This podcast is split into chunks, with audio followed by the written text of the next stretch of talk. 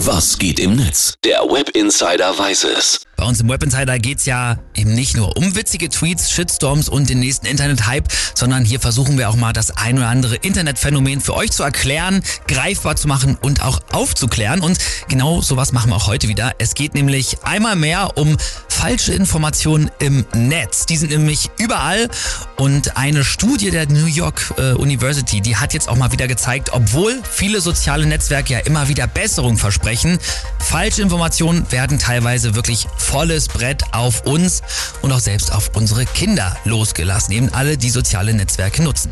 In den USA, da wird dieses Thema auch gerade wieder richtig wichtig, weil übernächste Woche stehen da die Midterm-Wahlen an und wie gesagt, TikTok, Meta, YouTube, wer auch immer, die hatten ja eigentlich versprochen, strikt gegen falsche politische Propaganda oder auch generell Falschinformationen vorzugehen. Aber das Ergebnis der Studie sagt was anderes. Die Forschenden haben für ihre Studie Fake-Accounts erstellt und darüber dann falsche Informationen verbreitet und ausgewertet, inwiefern die sozialen Netzwerke diese Falschinformationen dann wieder gelöscht haben. In den Anzeigen hieß es dann zum Beispiel, um an den Wahlen teilzunehmen, müsse man geimpft sein, man müsse zweimal wählen gehen, damit die Stimme wirklich zählt. Und es gab auch äh, Wahltermine, die falsch waren oder auch die Info, dass das Wahlergebnis schon feststünde. Das war natürlich alles Quatsch und dann wurde halt ausgewertet und jetzt kommt's.